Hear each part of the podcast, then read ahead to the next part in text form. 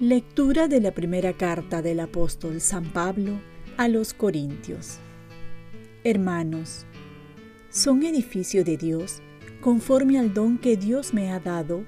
Yo, como hábil arquitecto, coloqué el cimiento, otro levanta el edificio. Mire cada uno cómo construye. Nadie puede poner otro cimiento fuera del ya puesto que es Jesucristo. ¿No saben que son templo de Dios y que el Espíritu de Dios habita en ustedes? Si alguno destruye el templo de Dios, Dios lo destruirá a él, porque el templo de Dios es santo. Ese templo son ustedes. Palabra de Dios. Salmo responsorial. El correr de las acequias alegra la ciudad de Dios. El Altísimo consagra su morada. Dios es nuestro refugio y nuestra fuerza, poderoso defensor en el peligro. Por eso no tememos aunque tiemble la tierra y los montes se desplomen en el mar. El correr de las acequias alegra la ciudad de Dios. El Altísimo consagra su morada. El correr de las acequias alegra la ciudad de Dios. El Altísimo consagra su morada. Teniendo a Dios en medio, no vacila. Dios la socorre al despuntar la aurora. El correr de las acequias alegra la ciudad de Dios. El Altísimo consagra su morada. El Señor de los ejércitos está con nosotros. Nuestro alcázar es el Dios de Jacob. Vengan a ver las obras del Señor, las maravillas que hace en la tierra. Pone fin a la guerra hasta el extremo del orbe. El correr de las acequias alegra la ciudad de Dios. El Altísimo consagra su morada. Lectura del Santo Evangelio según San Juan.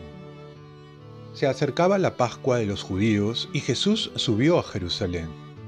Y encontró en el templo a los vendedores de bueyes, ovejas y palomas, y a los cambistas sentados, y haciendo un azote de cordeles los echó a todos del templo, ovejas y bueyes.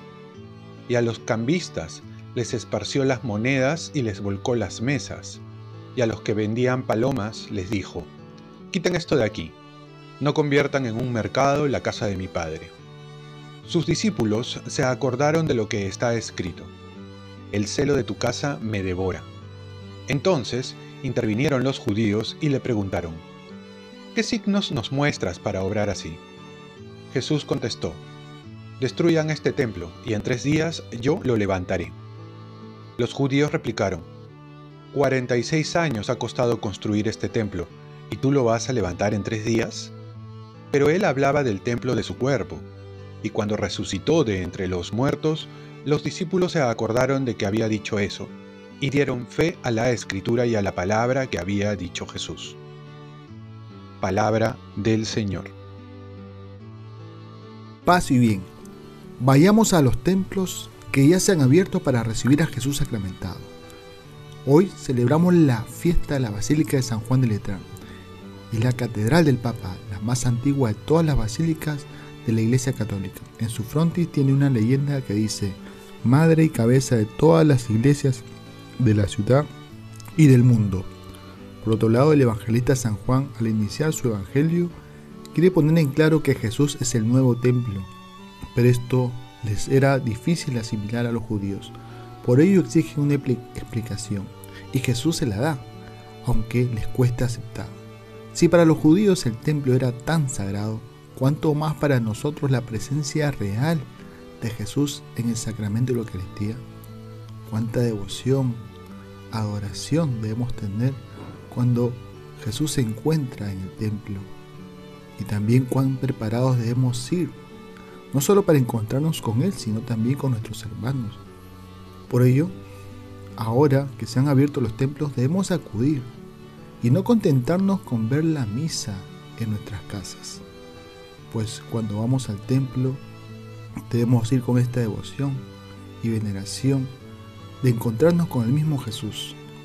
Pues si ya en el templo a veces nos es difícil concentrarnos, cuanto más cuando uno ve una misa a través de una pantalla.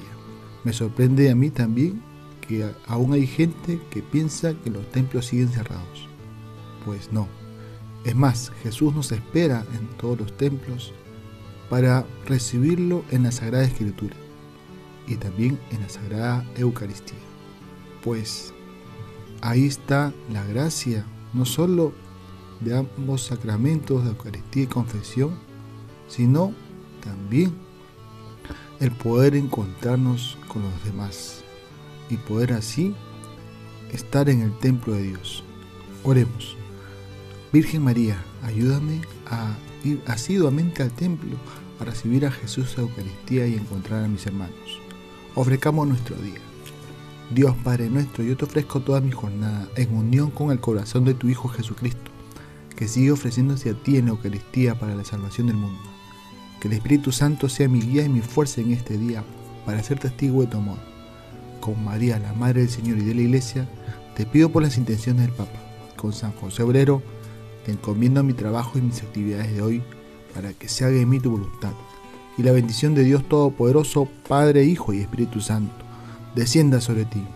Cuenta con mis oraciones, que yo cuento con las tuyas y que tengas un santo día.